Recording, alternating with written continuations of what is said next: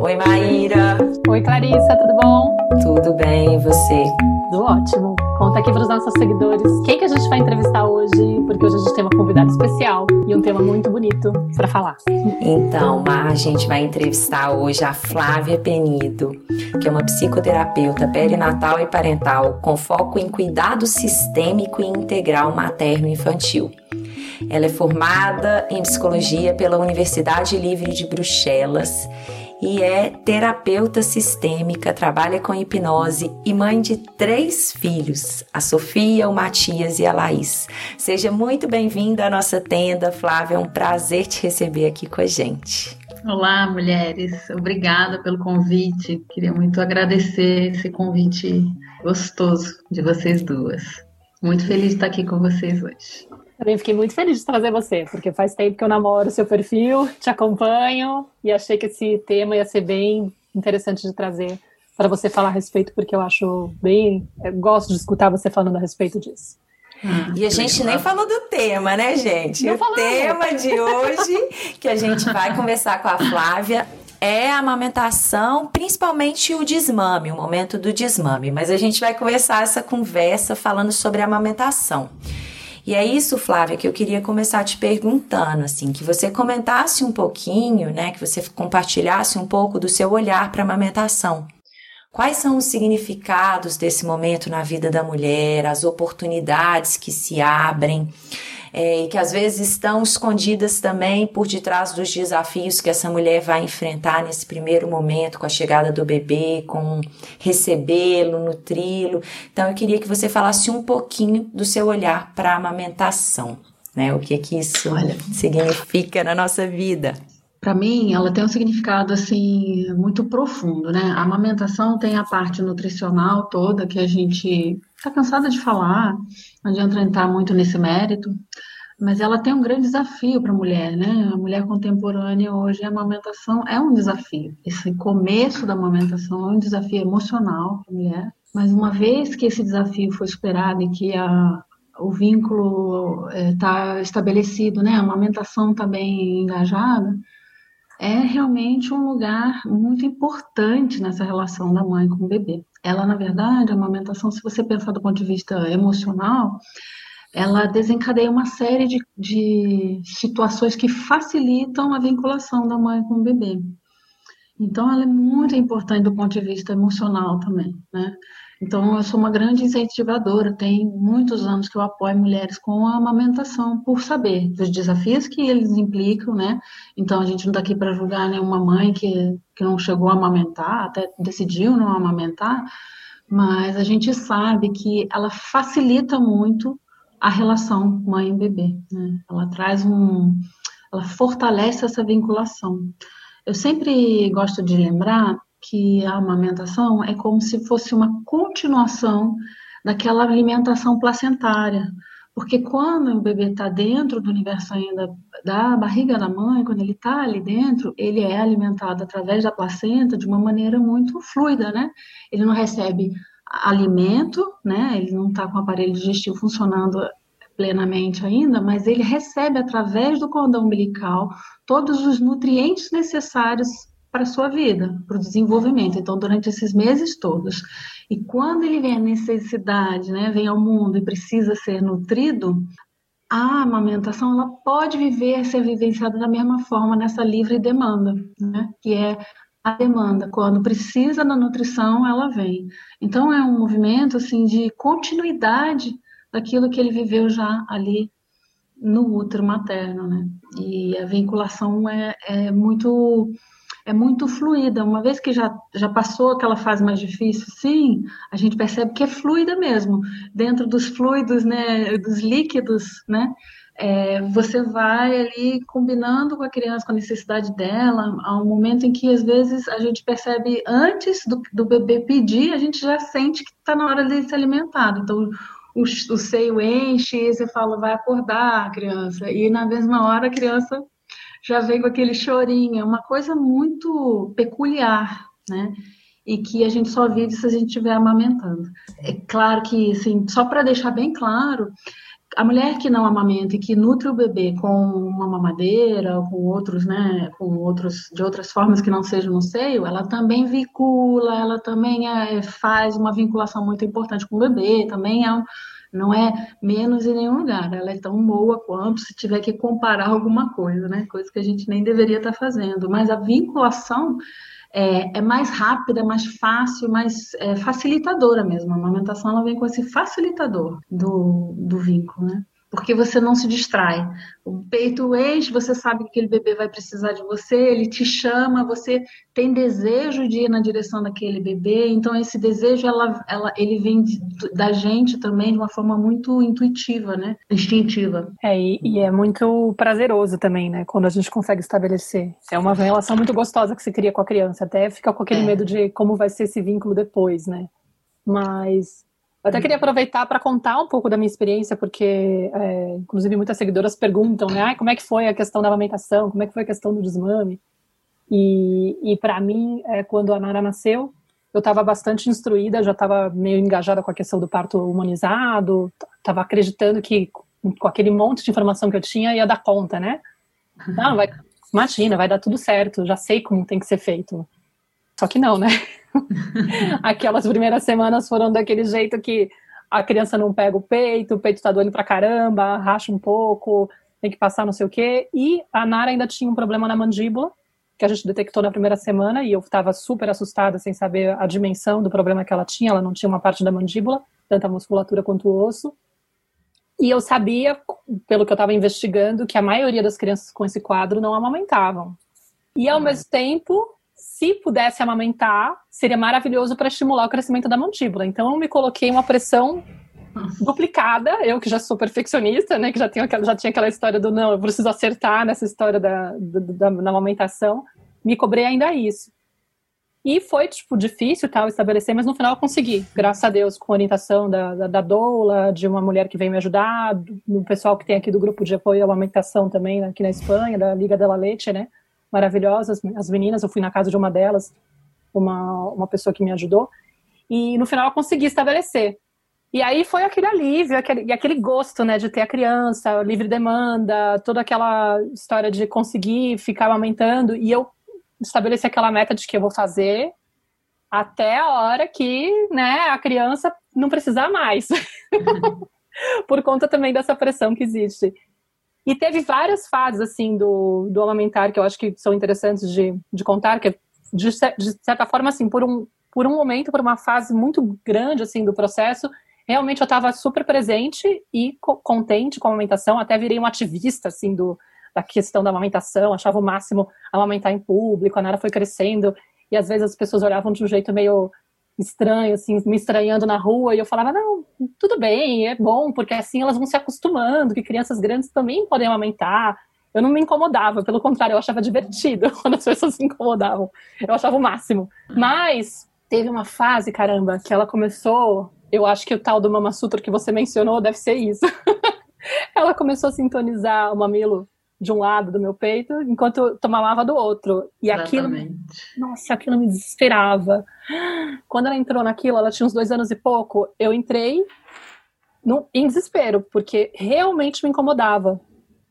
E até então, como a coisa estava fluindo de um jeito muito gostoso, foi acho que a primeira vez que eu senti que a minha necessidade estava entrando em choque com a dela. E eu comecei a me incomodar de ter que colocar esse limite. Fiquei muito assim, é, num lugar assim, caramba, como é que eu faço isso? E, e, me sentindo mal, me sentindo culpada. E aí eu tentava direcionar, ela não aceitava, se frustrava. Gente, aí eu falava, cara, mas se tiver que ser assim, eu vou ter que desistir porque tá torturante. Parecia, eu cheguei a considerar. Eu falei, será que eu passei por algum tipo de abuso, alguma coisa, e não tenho lembrança? Porque era realmente muito incômodo.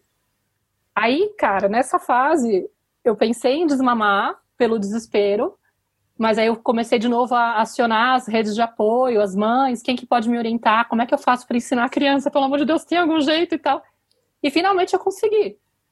Usando aqueles colares, explicando, tem, e foi acho, super importante para o meu processo também de amadurecimento como mãe, de pela primeira vez estar colocando para ela, olha, é o seguinte, se for desse jeito não vai ter como.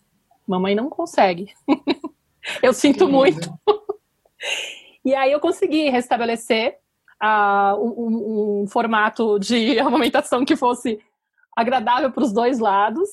E por um tempo eu cons consegui manter, mas quando chegou lá pelos dois anos e meio, dois anos e oito meses e tal, eu já comecei a sentir de novo que eu estava cansada uhum. e entregando o peito meio que por obrigação, com essa cobrança de que vai ser bom para a mandíbula dela, é, eu não posso tirar isso dela, e sabe? Mas uhum. de um jeito que já não estava. E aí, de novo, eu me deparei com essa questão do: peraí, né? Será que eu tenho, sei lá, aquele impasse, vou, não vou, começo o processo, não começo, abro mão do desmame natural ou não abro, tiro a livre demanda, não tiro, insegurança, medo, culpa, aquele combo, né? Pesado, da, né? da mãe tentando. Nossa, muito pesado. E aí acabei indo para o desmame gentil, fui me instruindo, tal, fui me empoderando e consegui guiar a coisa para tirar durante o dia. Né? Durante o dia, para mim, que era o que incomodava, era, era uhum. coisa do tipo, ah, porque à noite fazia a cama compartilhada, eu não acordava quando ela mamava, ela mamava pouco, eu realmente não ligava. Dormia com ela, tá bom, não precisei tirar. Mas durante o dia estava me angustiando muito. Então, fiz o processo, mas acho que até perguntei aqui na, nas minhas redes, nos canais, assim, para as meninas, né, para as mães, quais os desafios vocês encontram com essa questão do desmame e tal, e, e várias delas perguntaram. Não sei entender quando é o momento. Porque eu acho que mexe muito com essa questão da culpa, né? Com, ai, posso ou não posso? É meu direito ou não é meu direito? A criança precisa. Como é que eu vou fazer para. É do tipo. Já é difícil lidar com a frustração da criança, né? A gente tem é. muita dificuldade. E aí, quando a gente sente que a gente está provocando, né? Tipo, ah, sou eu que estou sendo a, a responsável por tirar algo da criança, aí vem aquela pressão. Eu e vem uma sensação assim, tá tão fácil que, não, vou dar o peito, resolvo o problema, por que, que eu vou não dar, né? Uhum. Fica esse impasse aí, bem difícil mesmo de lidar. É incrível que, como você vai me contando, eu vou vendo todos os passos, assim, que são muito importantes, porque quando a mãe e o bebê estão fluindo na amamentação, naquele início, ele é muito importante que seja fluido assim. Mas a, o desmame começa com a introdução alimentar, gente. A gente esquece que quando a gente começa a introduzir alimentos, automaticamente a gente já começa a diminuir, espaçar um pouco, a mudar essa alimentação dessa criança, né? E uma das coisas que fica, geralmente, aparece muito como muito pesada é a manutenção dessa livre demanda por muito tempo. Por muito tempo, digo, mais de um ano, um ano e meio, dois, começa a pesar demais. Sobretudo quando é livre demanda noturna e que a criança está naquela fase em que acorda muitas vezes e a única maneira que ela conhece para dormir é voltar a mamar. Então fica uma coisa confusa para a mãe. Mas eu achei interessante quando você foi contando que essas angústias são todas as angústias que as mães passam mesmo, sabe? Que essas, essas perguntas internas que você foi fazendo, essa conversa interna, e ela é muito importante não só para o desmame, ela é uma conversa sobre sair do estado fusional mesmo, dessa relação em que a gente e o bebê, nós somos uma pessoa só, né? E o bebê a gente tem que estar tá fazendo essa o tempo inteiro essa percepção daquilo que o bebê precisa, né? Sendo a, a linguagem dele praticamente, para também essa aquisição da linguagem do bebê e esse desfusionar, essa autonomia, esse desenvolvimento. Eu gosto de usar a palavra desenvolvimento mais do que autonomia, porque quando você fala desenvolver, é, é algo muito gradual, tranquilo e você vai saindo do envolvimento, que é algo que, como adulto, um dia a gente tem que chegar, né? Como adulto, a gente tem que estar desenvolvido, desemaranhado, desenroscado dos nossos pais para lidar com, as nossas, com a nossa vida como adulto, né? Então é um processo muito lindo, Maíra. Quando você vai me contando, eu fico fascinada, porque é justamente isso que a gente precisa fazer pelo nosso filho. Entende? A gente precisa se desenvolver dele e ele e a gente precisa autorizar, a gente precisa motivar, a gente pode, né, fazer um monte de movimentos por eles durante esse processo de saindo da livre demanda, passando para esse lugar já de uma, uma amamentação mais regulada. A gente pode fazer uma transição, sabe? Vai fazendo isso de uma forma suave. Mas o que a gente vê muito é ou faz um desmame radical, né? De uma vez não aguento mais, vou tirar, ou ela fica numa livre demanda muito longa.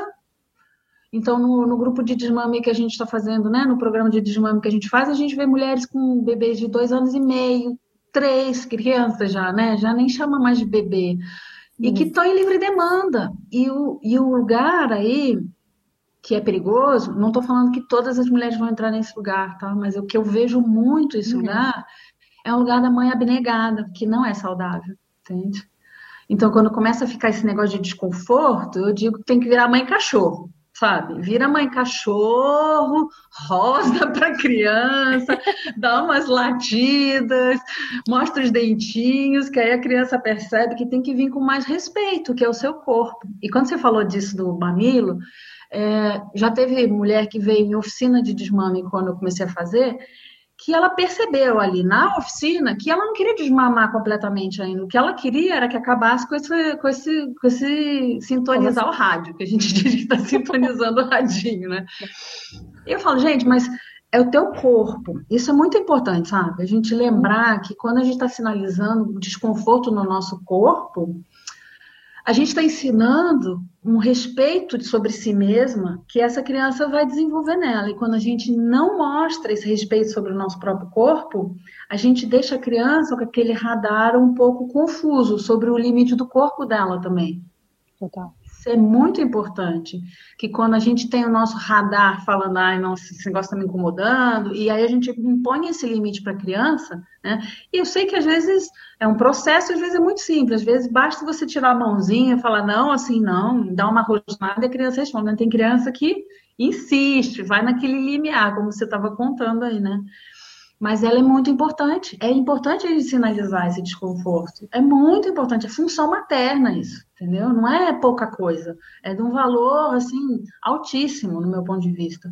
Você sinalizar isso, porque a criança, ela desenvolve nela também esse padrão de, não, aqui no meu corpo é meu, eu que, que tô percebendo que esse, esse toque tá ruim, esse toque tá desconfortável. Peraí, aí ninguém, ninguém não gosta que bota a mão aí e também poder vir falar abertamente sobre isso com vocês no dia que precisar, se alguém tocou num lugar que foi desconfortável, né? Claro. Porque se a gente não falar abertamente sobre isso, como eles vão sentir que é natural falar sobre isso, né? Uhum, Percebe? Claro. Eu com acho certeza. que isso é fundamental. Você tocou nesse assunto assim muito que para mim é... o outro assunto é a mãe abnegada. Essa mãe abnegada que fica dando o seio porque a criança pede, porque não aguenta, mas não aguenta mais, tá já dando o seio que é um seio é, é um seio já sem energia, né? Uhum. É aquele seio que está desconectado de amor, desconectado de função materna. Ele é um seio que, que não cala nenhuma fome, nem a fome nutricional, nem a fome emocional da criança. Ele não dá aquilo que a criança está precisando. Né? E às vezes a gente faz, eu não estou falando Sim. isso como. Eu fiz também, com a minha caçula, meu, eu já dei aquele seio assim, ah, vem aqui que eu estou resolvendo outra coisa, a gente põe no peito porque resolve e tal. Mas tem um momento que a gente tem que perceber, peraí. Aí você fica dando aquele peito toda hora, de meia em meia hora, de 15 em 15 minutos, e a criança não resolve, por quê? Não é isso que ela está precisando. Aí é uma coisa que eu achei muito legal de falar sempre para as mães, isso eu queria deixar aqui. É, é perceber que às vezes a criança está pedindo algo que é o que ela conhece, mas não é o que ela precisa. E a gente precisa perceber que ela às vezes está pedindo mamar e ela vai chorar quando você diz não, não é o mamar, mas o que ela precisa, você sabe. Então, acho que é uma coisa importante a gente perceber. Às vezes a criança está pedindo, o que ela está querendo mesmo é aquele conforto, aquela conexão mesmo, né? Que é essa conexão com a mãe mesmo. É que lembra um pouco essa questão da atenção, né? Quando a gente está dando uma atenção escassa, eu percebi isso, eu comecei a perceber isso, assim, que, que a Nara estava vindo, às vezes ela invadia o meu espaço, eu estava lá trabalhando, vamos supor, né? Que aquela tarde você está trabalhando, ela vinha, mamãe, dá o TT, mamãe, dá o TT. E era aquela coisa, tipo, eu não posso dar uma atenção, não estou dando uma atenção realmente, né? Um, um, tempo dedicado a ela, e aí ela vem pedindo as migalhinhas, eu estou oferecendo migalha. E aquele peito é super cômodo, né? tipo, ah, tá bom, eu dou dois minutinhos de peito, ela vai embora e fica tranquila. Só que no fundo, no fundo, ela tá precisando de uma coisa mais. Uma substância, né? Um café da manhã elaborado, não um detalhezinho lá de dois segundinhos de peito. Aí eu tava num lugar confortável de conseguir resolver aquela frustração, mas também tava ficando incomodada. falei, não, isso aqui não tá legal. E eu tava fazendo com irritação. Na hora que eu percebi que tava ficando desse jeito, com essa irritação, falei, não é, não é uma relação legal e nem um exemplo bom isso que você falou. Depois eu questionei isso também. O que, que eu tô dizendo para minha filha quando eu ofereço o meu corpo a contragosto, por obrigação, pensando só na necessidade dela e ainda assim de um jeito meio capenga, né? Com uma relação bem esquisita. Falei, meu, qual que é a mensagem que ela tá recebendo? né? Que, que tudo bem eu abrir meu corpo quando eu não estou com vontade para outra pessoa. Tipo, como que ela vai depois saber diferenciar que ah, uma coisa é a mãe fazendo isso por um filho, a outra coisa é outro adulto, né, exigindo isso de uma criança. E aí eu e, e eu não tenho essa, essa referência de que ah, se o outro está pedindo por prazer, eu tenho que oferecer, entendeu? Era essa a sensação que eu tinha. Eu falei, não, eu não posso passar essa mensagem para ela de que importa mais o prazer do outro, então eu vou até, até as próprias mães, né? As próprias mulheres que muitas vezes se deitam com o próprio marido sem vontade, também tem a ver com isso, cara. Com, com uma referência de. Eu não me respeito quando eu tô oferecendo é, algo, né? É um corpo, né? É, é um corpo abnegado, sabe? É. Que, que se dá para o outro, não apresenta nenhuma resistência, sabe? Então, é, acho que tem que começar a apresentar resistência. Peraí, deixa eu oferecer outra coisa. Eu gosto de falar da resistência porque é um pouco isso. Eu não preciso começar com não, porque as mulheres, nossa, vou dizer não, justo para isso. Foi tão difícil lá no começo. Aí você vê assim, muitas mães com bebês que foram prematuros, que a vitória foi aquela amamentação. E aí, como eu vou desmamar? Como eu vou dizer não? Esse negócio foi tão importante para mim. Isso às vezes está muito introjetado. Eu, na minha experiência, o que eu vivi, por exemplo, é que era a minha caçula. Eu sabia que eu não ia ter outro filho o desmame era, era tornar real que ela estava crescendo. E não era só para mim. Para os meus filhos mais velhos, ela ficou um bebê que a gente queria que ela ficasse esse bebê. Entende? Então, isso teve vários aspectos impacto na vida dela. Foi difícil para mim trabalhar, eu tinha que fazer um esforço de sair desse lugar de querer um bebê, entendeu? E para ela foi um lugar desafiador. Então a gente, ó, eu tô falando, eu falo essas coisas para mostrar que mesmo a gente que tem diploma de psicóloga, a gente está desenvolvendo sabe? A gente tá desenvolvendo, eu tava desenvolvendo a mãe da caçula ali, né? E é maravilhoso isso que você tá trazendo, Flávia, porque assim, né, quando a gente começa nesse processo, né, assim, que a gente está se dispondo a se relacionar com uma criança, nesse grau de intimidade, né, de profundidade, de conexão, né, e, e realmente aberta para essa fusão, para esse encontro com esse outro ser ali, a gente vai perceber né? Exatamente isso, assim, o quanto que a gente se confunde com aquele ser, o quanto que as minhas projeções, né, e tudo que, que surge aqui no meu mundo interno, de alguma forma é captado por essa criança e me impede de ter clareza do que que é meu, do que que é essa criança, dessa criança. E na hora que vocês estavam falando, né, o que me veio aqui, que eu sinto que tentando fazer um uma essência do que do que talvez uma mulher que está vivenciando um processo de desmame, né, é importante que ela atente que ela fique atenta, né? Quando ela está começando a surgir esses questionamentos, se é o momento, como que eu vou conduzir esse processo. Eu acho que vocês trouxeram alguns pontos importantes, assim. Acho que talvez o primeiro é, essa questão, assim, que a gente não aprofundou, que talvez é o mais óbvio, que é a questão da nutrição mesmo, né? Essa criança, ela já, já se nutre de outros alimentos, né? Ela já tem um processo de introdução alimentar, ela já passou por esse momento, né, da introdução, ela já está é, mais aterrada nesse sentido, né? Mais aberta para receber o alimento, essas pílulas da terra aí. Uhum. Né? Então, se isso está acontecendo, eu acho que isso torna essa mulher também mais segura para dar esse passo. Uma outra questão que você trouxe é a questão da comunicação. Né? Essa mulher ela tem comunicado o que está acontecendo no mundo interno dela e deixando claro esses limites, né? O que está surgindo ali cada vez que ela se encontra com essa criança, seja um filho, eu não estou gostando dessa forma que você está tocando meu corpo, ou seja, eu não estou disponível agora para te amamentar né? Eu sei que você, talvez isso que você está trazendo, né? Você está pedindo toda hora, solicitando peito, peito, peito, você quer outra coisa, a gente já, já vai olhar para isso, agora a mamãe precisa de finalizar isso aqui, não sei, né? Mas ela, a gente comunicar Sim, o que está passando aqui. É a introdução da linguagem, que é muito importante nessa relação mãe-bebê que a gente precisa estar tá colocando ela, porque senão a gente vai deixar essa criança sempre nesse ambiente muito o bebê, sem linguagem, que é como a gente vem ao mundo. Né? Então, quando a gente abre espaço para a linguagem, a gente abre espaço para esse desmame também. Acho que anda muito junto. Muito, muito junto. Completamente. E a última coisa que eu queria pontuar, que eu acho que assim, né, não menos importante dentro desse processo, é a questão do afeto, do vínculo, da conexão. Existem outros momentos nessa relação que eu tô verdadeiramente disponível para me conectar e para me encontrar com esse ser? Né? Já, e a gente já conseguiu criar esses outros momentos. Existem outros momentos que eu tô tão disponível, que eu sinto tanto prazer em estar com essa criança, que não é só no momento da amamentação, e que quando eu encontro esses outros momentos, eu consigo me libertar, né? Assim, colocar e estabelecer esse limite também de uma forma mais segura, né? Menos é, cambaleante ali. Quando a gente está ali nessas migalhas, como a, a Maíra falou, é, eu também já vivi isso, tá, Maíra? Não tem nenhuma pretensão aqui de ser a mãe perfeita, né?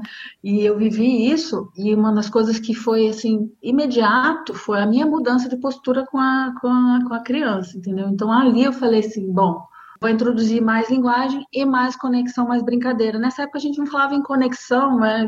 2006, né, que a minha filha nasceu, são todos grandes já.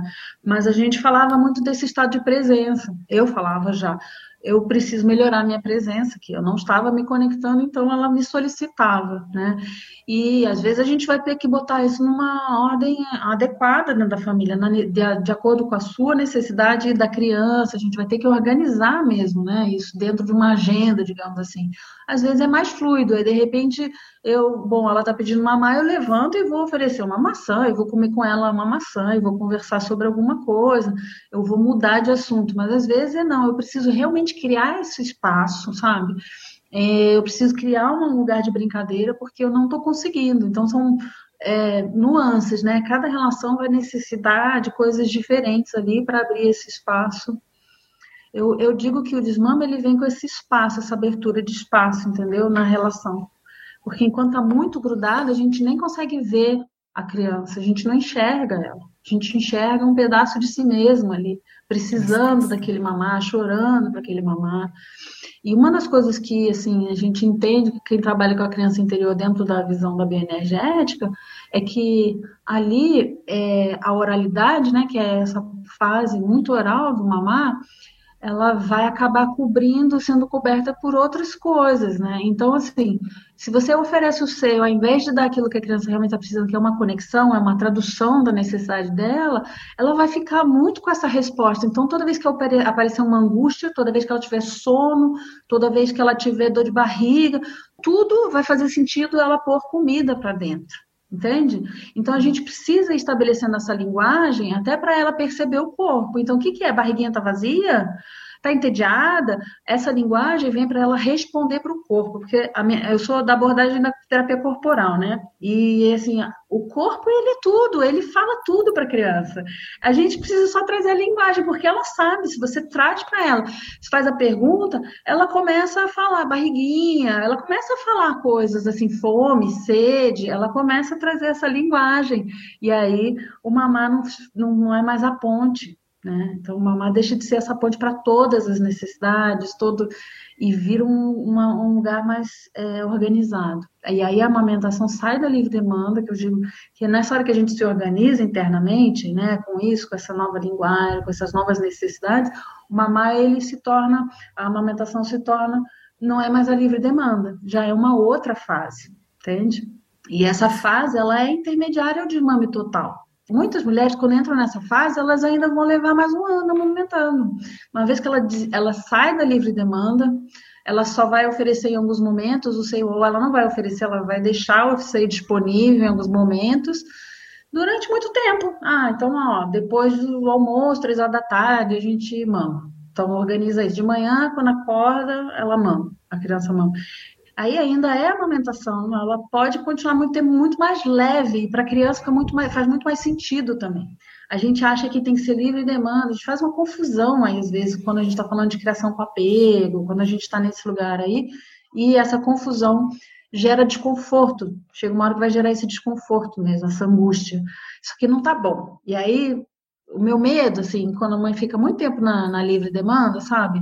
Eu percebo, é que dá um BO foi o que me levou a fazer é, trabalho de desmame mesmo, porque eu sou uma grande apoiadora de amamentação. Tem um grupo de apoio aqui na minha cidade, tem mais de 14 anos, né? Não, tem o grupo tem 13 anos. Então, assim, é, é, muito tempo que a gente incentiva a amamentação. E eu fui começar a trabalhar com desmame tem, acho que, 3, 4 anos. Por quê? Porque eu vi que dava BO boletim de ocorrência mesmo, sabe, gente? Era muito engraçado, porque a mulher se empoderava, procurava o parto humanizado, saía desse num lugar, essa é uma cidade difícil de ter parto humanizado, então ela tinha que ter uma busca muito profunda de empoderamento, de, de autoconhecimento, de relacionamento com o parceiro e tal. E aí na hora do desmame era esse negócio assim abrupto, passando pimenta, passando esmalte, sabe? Aquela coisa. Eu falei, gente, peraí, tem uma coisa, virou tabu falar de desmame. Porque a gente uhum. apoia tanto a amamentação que virou um tabu. Foi quando eu comecei a ver esses, ter esse olhar. Falei, não, a gente precisa falar disso, não pode ser tabu. Desmame faz parte, né? Só que a gente vive uma sociedade que desmama muito precocemente. Eu não sei como está aí na Espanha, mas aqui o Brasil, a amamentação é três meses, um, é 40 dias, né? Então, quando a gente tem que falar de desmama, a gente tem que pôr data também, falar um pouco assim que bebê de três meses desmama muito fácil precisa de ajuda, né? Não precisa de apoio, é o oposto, né? Mas aí a claro. gente tem que falar de desmame.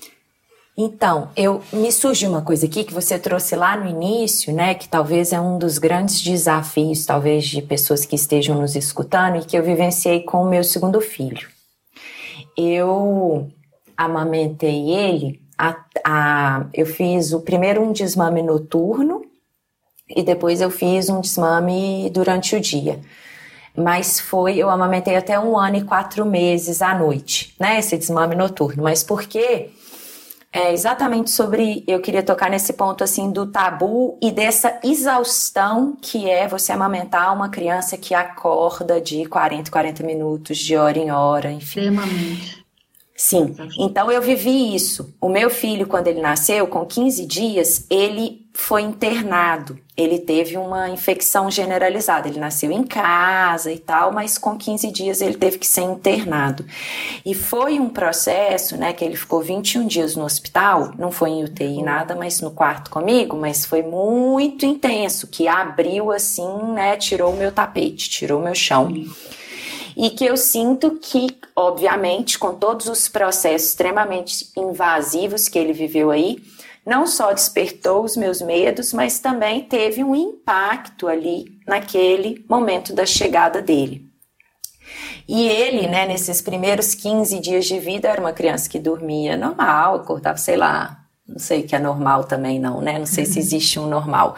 Mas ele não acordava tanto, mas fato é que depois que ele voltou do hospital, ele acordava de hora em hora, de 40, 40 minutos. Isso assim, sempre, né? Até com sete meses, assim, eu sempre fui contra dar chupeta, qualquer coisa, mas com sete meses o meu desespero era tanto que eu falei assim: eu vou dar um bico para ver se adianta porque eu uhum. já não aguentava, não existia mais energia para acordar de 40, 40 minutos. E, e aí depois, né, quando eu tava com um ano e dois meses, né, eu tava muito fundida com ele, ele tinha um ano e quatro meses, muito fundida com ele, eu fui sentindo a necessidade, eu olhando também para o que meu tava ali na, naquela questão de acordar constantemente, né, e dizer de alguma forma desesperada, tinha as questões dele, mas mamãe, eu tô aqui, né? Eu de alguma forma ele tinha ali os sinais e eu fui fazendo leituras disso e me encorajei para realmente colocar um limite nesse amamentar à noite. Mas é exatamente isso que você falou, assim, eu, eu sentia, né, um certo tabu em colocar, em falar, em me permitir vivenciar esse momento por um grande tempo, assim, sabe? Fui muito apoiada e até incentivada pelo meu marido também, que, que me ajudou muito nesse processo. Ele sempre acolheu muito o Lucas nesse acordar uhum. constante. Sim, né? O que é um privilégio, uhum. mas nem sempre a coisa acontece assim. Mas o fato é que quando ele tinha um ano e quatro meses, eu falei assim, eu comuniquei para ele, ao longo de um di do dia, falei, filho, agora o mamar vai ser assim, ó, a hora que esse é o último mamar no dia lá. Eu falei, ó, a gente vai ter o último mamar antes de você dormir, depois só quando o sol nascer. E obviamente que ele acordou no horário que ele dormiu 7, 8, 11 horas, ele estava acordado de noite. De novo. E ele foi um momento que ele chorou muito.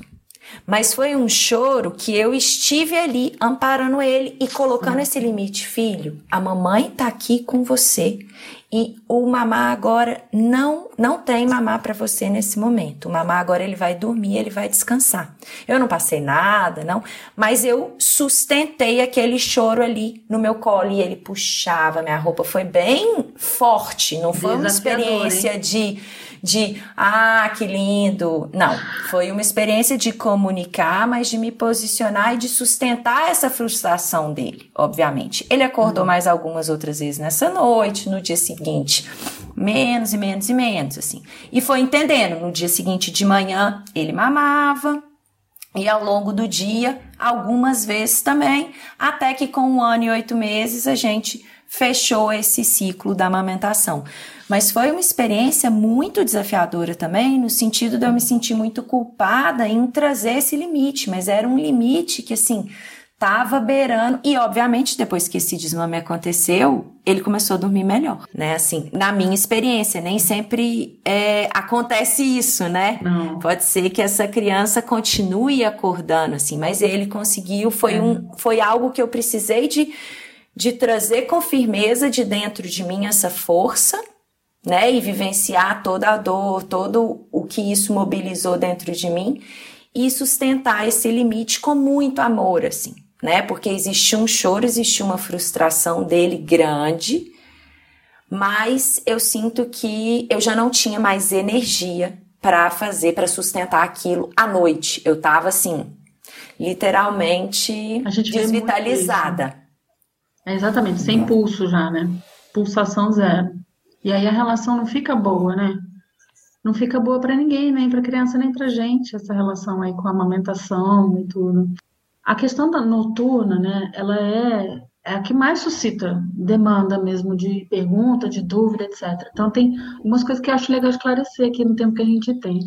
É, um é que quando tem uma hospitalização, é, ou quando tem uma, uma separação precoce, mãe e bebê, realmente a criança ela fica nesse lugar ela fica nesse lugar de precisar ter a mãe como farol mais vezes, e ela tem, atendem, muitas dessas crianças tendem a ter despertares noturnos mesmo, tá? Então, questão do sono aí, porque isso é o sistema nervoso da criança, que é ainda muito vulnerável, e para que ele consiga relaxar para dormir, ele vai precisar vai ter maior demanda mesmo essa criança. Então tem algumas coisas que podem ser feitas, né, para melhorar o sono da criança que teve hospitalização, teve separação precoce, coisas assim que afetam o sono. Quando você fala, eu acho perfeito isso, porque realmente é, afetou o sono dele, afetou o sistema nervoso dele, o lugar de segurança, tanto o seu quanto o dele, né?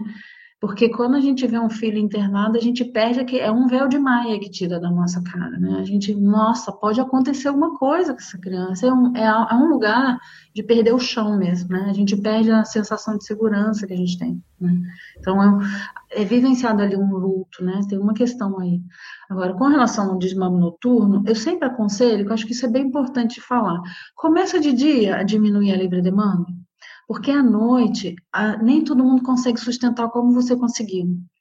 E aí gera frustração, porque o choro, o bebê que está acostumado a ser amamentado assim, né, dessa forma, em livre demanda, durante meses, durante mais de ano, em livre demanda, de repente você fala, não, agora acabou de noite, acabou o TT e vou guardar só amanhã, a tendência é ter um grande desconforto mesmo, a criança chorar muito, e a mãe, como ela já está exausta, ela não consegue sustentar como você conseguiu. E aí gera uma sensação de fracasso, uma sensação de trauma, de deu tudo errado, sabe? E isso não é legal também. Então, sempre conselho, quer começar? Comece de dia, sabe? Começa a organizar essa mamada, essa livre demanda aí, acabou. Vai tirando essa livre demanda durante o dia. Depois você passa para a etapa noturna. E algumas vezes vai, quando a gente está nesse lugar de exaustão, vai precisar passar pela sustentação do choro. Mas se vai tiver que sustentar choro, às vezes é mais fácil de dia, que a gente está mais acordada. De noite tem o nosso inconsciente trabalhando, tem muitas questões aí que aparecem, que interferem, nosso, nosso estado alterado de consciência Tá, ele está mais vulnerável ali. Então, tem manifestações, às vezes, até da mulher, quando ela começa a tentar fazer isso, em que ela quer jogar a criança fora, ela quer bater porque ela chora muito, então ela não, sabe, vira um lugar de muito conflito. E aí pode ser muito pior. Eu sempre falo, então tenta começar por do dia, que você está mais desperta, você sabe melhor que a rotina, a criança tem mais distração, não é só dormir, dormir, dormir. Você não está querendo dormir naquela hora, porque tudo que a gente quer é que a criança fique quieta para a gente dormir. E aí a gente quer fazer o desmamnotu para poder dormir. Só que aí, para fazer esse desmamnotu para poder dormir, você vai ficar aí um tempo, talvez até longo, porque dependendo do, do relacionamento ali da mãe do bebê e das questões da biografia dessa criança, e da sua biografia como bebê que você foi também, porque ela também interfere no sono, você não vai conseguir sustentar, talvez, entende? Então, talvez seja muito Sim. difícil. Então, eu sempre falo, começa de dia, tenta de Sim, dia, faz muito como é sentido. rola. Aí, de noite, você parte para esse, esse processo. Né? Sim. Fica mais fácil. Sem querer, eu comecei de dia e eu, eu achava que eu era contra a corrente. Eu falei, não, comecei de dia, porque era o que eu precisava. Mas olha só que interessante, eu perguntei pro, no, no, canal do Telegram e uma seguidora minha falou que o filho dela tá com dois anos, ela tá super tentando tirar durante a noite e não consegue de jeito nenhum, que ele chora muito e ela não quer fazer, é, deixar ele chorando, né? Tipo, falou que que ela, que ela para ela dá a sensação como se ela estivesse fazendo um treinamento de sono e ela não quer cair nisso. Aí ela falou, ah, são te... coisas diferentes, né? É, ela falando assim, é, ele tá aceitando não mamar durante o dia toda hora, ela tá tirando a livre demanda, né? Mas de noite ela não consegue ver solução, a não ser ele dormir com o pai, né? E ela, mas ela falou, eu tô me sentindo sem força, porque eu não vejo diferença de treinamento de sono para isso, deixar ele berrando a noite toda, porque é isso que tá acontecendo, né? Eu já tentei e é isso que acontece. Eu não queria isso, né? Eu não acredito que seja bom para criança, mas estou exausta. São dois anos de péssimas noites. Aí ela falou: eu cheguei ao ponto de odiar dormir, porque eu vejo que tá de madrugada e eu fico arrepiada. Eu, eu quero que amanheça, sabe? Eu tô desesperada, tadinha. Ó, oh, ela precisa de uma ajuda e às vezes até mais individualizada, né? Porque tem a história aí da biografia da criança, dela, porque a criança porque não é a mesma coisa que treinamento, isso precisa ficar claro. Quando o que a, que a Clarice falou, não foi treinamento que ela fez, ela sustentou um limite ali para essa criança e ele veio a dormir, né? Ele provavelmente, naquele choro, ele também elaborou toda essa dor de separação, toda essa angústia que foi vivida, porque o choro também libera, né? Também libera o nosso sistema nervoso, também traz essa vivência, essa vivência que a gente pode sustentar aquele desconforto da criança. A gente pode sustentar, isso não é traumático. Isso é uma coisa que também é importante falar, né? Que todo mundo tem muito uhum. medo de traumatizar a criança hoje, gente. Que é isso? Medo que dá nossa, tá chorando, vai ver, vai aumentar os níveis de cortisol e vai deixar trauma, não sei o quê. E eu entendo esse lugar, esse medo, e por isso que a gente tem que falar, o choro que é sustentado, que ele tá no conforto do seu colo, ou de uma pessoa que o ama, não vai deixar esse traço. É completamente diferente de um abandono, de um treinamento de, de sono em que o bebê é deixado no bercinho, chorando, é. afastado de colo que sustenta. Colo é cura, é totalmente diferente. É o né? oposto, né, na verdade, é, porque sim. é o que vai dar criar resiliência para essa criança, para ela entender que realmente a vida tem momentos onde você vai se deparar Exatamente. com esse limite. E é importante Exatamente. saber. É, e ótimo que ela no colo materno ou paterno, que ela vai vivenciar isso. Não, que, que poder, só... melhor do que ter que fazer isso na rua, né? E só assim, né, contextualizando um pouquinho da, da história, né, assim, existiram diversos movimentos e outras tentativas ao longo desses desses anos. Eu estava em acompanhamento tanto terapêutico e o que eu falei assim, né? Eu tinha esse apoio, esse colo também do meu marido ali junto, me sustentando para eu poder sustentar o Lucas. Em nenhum momento, né, assim, eu estive distante, eu tirei ele do meu colo. Ele ficava ali, e eu falava assim, filho, eu sei que tá difícil, tá difícil para mamãe. E eu ia nomeando o que passava dentro de mim.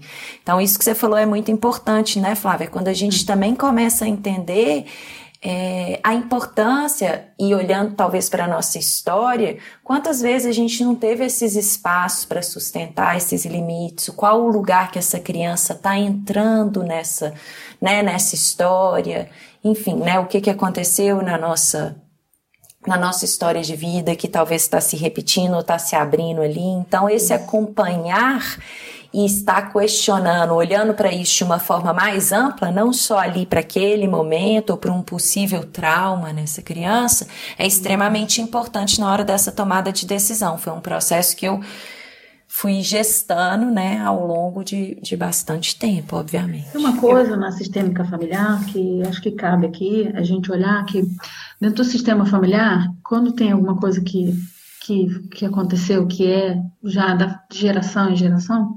Então, assim, ah, nenhuma mulher da minha família amamentou, então eu vou amamentar. Aí eu consigo amamentar. E aí o que eu faço? Eu, ao invés de eu fazer isso por mim, eu faço isso por todas as gerações de mulheres que não amamentaram. Ou eu faço isso como uma, ou eu faço isso como uma transgressão com a minha família. E o que, que a gente carrega com isso? A gente está compensando. Então, no sistema familiar, às vezes, ou a gente repete, então, ah, eu sou mais uma mulher que não conseguiu amamentar nessa família. Ou, ou então eu não, eu compenso, eu vou amamentar uh, total, e aí eu não consigo. Eu não consigo. Então, é, na verdade, são duas. São, parecem coisas antagônicas, mas são a mesma coisa dentro de um sistema familiar e dentro do universo psicológico daquela mulher. Né? Então, ela está repetindo um padrão, mesmo quando ela está fazendo o oposto. Uhum. Então, é bem legal olhar para isso. Você antecipou a minha fala, porque eu ia retomar justamente agora falando tanto da questão que a Clarissa trouxe da, da projeção, né, que ela uhum. citou lá atrás, mas eu ia falar justamente da minha experiência e ia trazer essa reflexão, porque eu tive essa reflexão que aconteceu comigo, exatamente isso que você está falando. Essa coisa, da, inclusive, de eu ter transformado isso numa coisa uau, na bandeira que eu estava levantando. Eu acho que foi muito por, por, por isso. Por quê? Eu também, levanto a mão. a minha mãe era a décima de 13 filhos, né? Eram seis mulheres. É, e nenhuma foi amamentada nenhum do, segundo a minha tia, o, um dos, dos, filhos amamentou um mês dos 13, né? Então minha avó não deu peito para ninguém. Eu não recebi o peito também. Eu acho que minha mãe não tinha preparo, imagina, muito menos a, a preocupação de dessa consciência de que é importante e tal. Orientaram ela no primeiro dia quando eu não aceitei o peito. Ela não entendeu por quê. Segundo ela, eu rejeitei o peito dela, né? Era o discurso materno. Nunca pude rever, porque quando eu comecei a estudar essas coisas, minha mãe já tinha falecido em 2011, eu fui mãe com 2000, em 2015, só fui ler sobre essas questões depois, fui fazer minha biografia humana é, com a Nara tinha mais de um ano e tal, enfim, não tive como questioná-la. Perguntei pro meu pai e tal. Primeiro dia eu já estava recebendo uma madeira com leite e açúcar, segundo ele, para facilitar. Não sei. Era assim, era assim. É, era assim, era, era anos 80, né? Nasci em 80. Uhum. E aí, é, quando eu fiquei estudando essas questões, era isso, cara, minha filha vai amamentar, não tem essa, tipo, imagina. E quando eu consegui, entrei nesse lugar de tipo, uau, consegui. E eu acho que eu, eu tenho essa leitura também, sabe?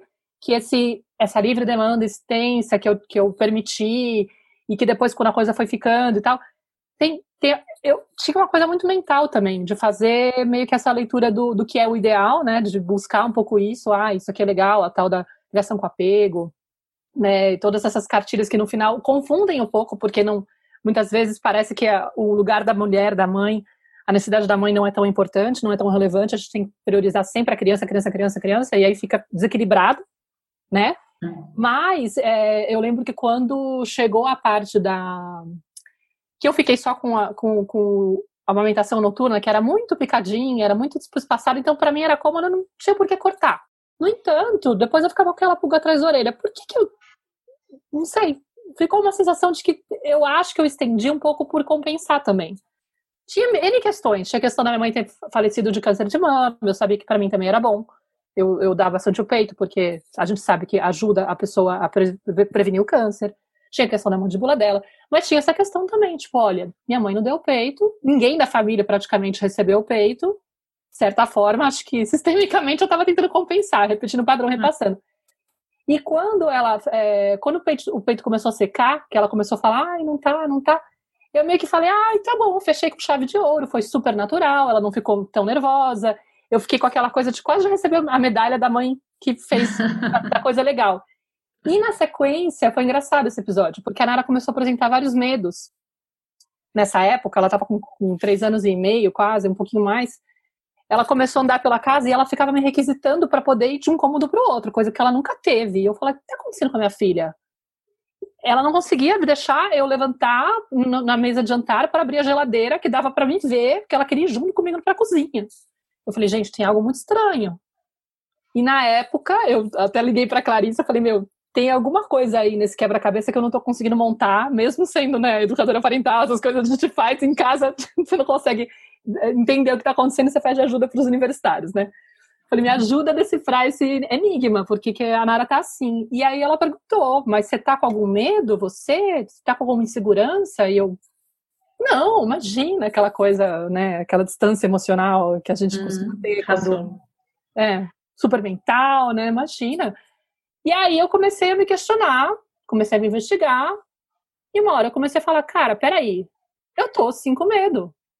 Tô com medo de perder o vínculo com a minha filha por causa do desmame tô com medo de sustentar a frustração dela ou o incômodo dela nas cirurgias que ela vai ter, porque ela já tinha passado por três processos cirúrgicos por conta da mandíbula, dos processos não só da mandíbula, né? a apneia de sono, ela teve que tirar a amida, ela teve que tirar os apêndices auriculares que ela tinha na orelha, teve que fazer é, depois uma cirurgia com o dente dela para tirar um, um dente que estava ainda na parte da mandíbula que ela vai ter que cortar depois para fazer a cirurgia de reconstrução da mandíbula, enfim e ela ainda não tinha passado pela cirurgia que era a principal, que é onde ela vai fazer a, a, distração mandibular dela, né? Que ela vai ter que fazer um corte no osso, vai ter que usar um aparelho externo por um tempo que a gente vai ter que regular por vários meses, depois vai ter que fazer uma cirurgia para retirar esse aparelho, tipo, e eu falava, meu, como é que vai ser?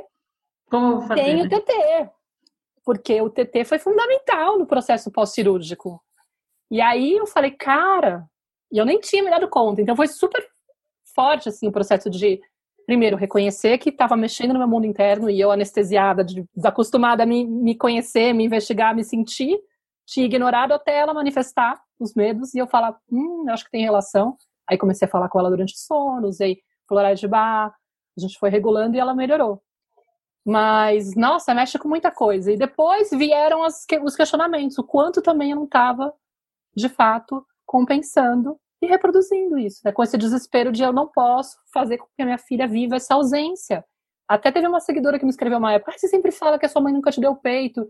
E eu fico desesperada porque eu não consegui dar o peito para minha filha. O quanto que isso te afetou? Tem como recuperar, sabe? Ela ficava muito angustiada.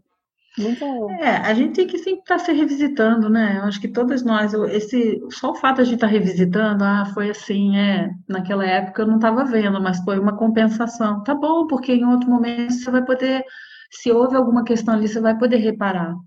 A minha filha, por exemplo, eu sei que eu também compensei, ela mamava muito, é, picada, assim, já, sabe, demorou muito tempo. Chegou uma época, depois que eu mamar, ela substituiu e eu não percebi. Então, eu acho que só para terminar aqui, assim, ela substituiu, ela ia no armário, na dispensa e pegava besteira para comer escondido. Ela era bem pequenininha, não sei como ela já tinha essa habilidade de ir lá no armário e pegar biscoitinho, bolacha tranqueira que era para os irmãos mais velhos, que ela nem tinha autorização de comer. Ela comia ali dentro e deixava o pacotinho. Quando eu achei o pacotinho que eu vi que ela estava fazendo. A questão oral aí, né? E eu falei, gente, eu não vou proibir ela de comer, mas eu não vou deixar ela comer essas tranqueiras, ela não tem idade, nem tem, nenhum dos mais velhos tem, imagina ela. Aí eu enchi a casa de fruta. E eu sinto que ali ela, ela foi, ela pôde trabalhar a oralidade dela nesse lugar das frutas, uma coisa muito mais saudável. Até hoje ela, assim, top de fruta, belisca fruta. Então, assim, a gente está sempre resolvendo, assim. Uhum. A gente não vai resolver todas as questões, né? Os filhos também têm coisa para resolver depois. Claro. Mas é mesmo muito bonito essa, esse seu olhar, Maíra. Achei encantador você já estar tá revisitando essas coisas, ainda mais com toda essa, essa questão de cirurgia dela. Não é fácil, né? Não é fácil mesmo. A amamentação ajuda muito nessa hora, mas a gente tem recursos, né? Você percebeu que tinha recursos outros para a cirurgia? Sim, porque agora isso. também já passou bastante tempo, eu já me sinto muito mais segura. Na hum. época eu percebi que, que era isso que estava pegando, né? E hoje eu falo, nossa, eu não preciso do TT. Tipo, não preciso é. do, do, peito para oferecer isso para ela. Tipo, com certeza é lindo, a gente vai. Né? E é lindo, e é lindo, porque realmente você percebe que você tem força de criar esse vínculo, de criar essa, é, de, de, amparar essa frustração, que foi um crescimento para mim e é, e é para ela. Enfim, eu, eu, confio que vai dar certo, que vai estar tá tudo bem, graças a Deus. E é bonito ver justamente esse crescimento, assim, né? Esse Muito. desenvolver que as crianças permitem de uma forma, assim, extremamente, acho que até acelerada no nosso processo, assim, né? Quanto que elas convidam a gente a visitar e exatamente como você falou, né, Flávia? Reconhecer os recursos que a gente nem sabia que a gente tinha ali dentro e que vão sendo revelados aí nesse encontro. Gente, por falar em encontro, né? Eu quero aproveitar, acho que a gente está chegando no finalzinho desse encontro, que foi tão rico, de uma profundidade, de uma beleza. Quero agradecer muitíssimo sua presença aqui na tenda, Flávia. Encantador. Né? Poderíamos ficar conversando aqui por horas a fio. Que delícia. Delícia. Vocês são de terapia praticamente, né, pessoal? Que delícia. Também queria muito agradecer, mas eu queria só que você comentasse, porque você criou um programa, né, para poder apresenta esse programa para as mães que estão escutando a gente, porque de repente para elas pode servir, né? Eu, eu fazia as oficinas presenciais, né? E aí as presenciais é, fui fazendo já tem uns anos. E aí recentemente, eu, uma, ano passado, eu uma amiga minha, a gente resolveu fazer esse programa, né? Que é um programa de desmame em que a gente oferece algumas, alguns encontros ao vivo, tem um grupo para elas se eh, conversarem, trocarem também, e é muito rico. A gente não, não gosta de dizer que é método, então é um programa em que a mulher vai se desenvolvendo ali através das ferramentas que a gente apresenta. A gente apresenta, como ela também é da abordagem corporal, ela traz as abordagens corporais, eu também. E a gente fala bastante da. A gente vai tirando essas angústias e dando ferramentas para elas se apropriarem desse desenvolver-se com seus crianças, com seus bebês. É muito rico. Tem uma parte também que a gente trata do sono, porque é uma questão que está muito junto com o desmame, né? Tem essa questão do sono, do bebê não dormir, será que se eu desmamar vai dormir? Então a gente trata tudo isso de uma maneira bem clara. É bem legal. Eu estou muito feliz porque esse programa ele está trazendo para as mulheres uma zona de conforto que a gente não tinha. Quando vocês passaram por isso, quando eu passei por isso, eu tive que me virar com, com os recursos que eu tinha. Hoje a gente traz esse conforto, sabe? Delas poderem confiar e trocar entre elas, essa questão da comunidade também, da gente estar tá com outras mulheres estão vivendo, tem essa troca que é tão importante no feminino, né? Na maternidade. Legal, a gente vai deixar aqui debaixo, então, na descrição do episódio, os contatos da Flávia. Se você quiser falar, Flávia, o seu Instagram ou o seu e-mail. Isso, é... ó, meu Instagram é o arroba flapenido. Pode entrar lá, lá tem bastante informação sobre a gente, sobre o meu trabalho. Tem vários, faço vários trabalhos aí bacanas para vocês olharem. Hoje eu estou mais na formação de profissionais, né? Estou mais com esse trabalho. E aí tem esse programa aí do Desmame também, que é bem legal. Que ótimo. Ah, obrigada, querida. Super feliz com o encontro. Acho que pode ajudar realmente as mães que estão escutando a gente. Tomara que sim. Bem curativo também. Obrigada, então, Gratidão. Flávia. Obrigada, Mar. Obrigada. E você que está escutando a gente, obrigada por estar aqui na nossa tenda. E também, se você quiser entrar em contato, a gente vai deixar os nossos e-mails e contatos aqui embaixo. É sempre gostoso trocar e escutar vocês. Um grande beijo, pessoal, e até o nosso próximo episódio. Tchau, obrigada. Tchau, obrigada.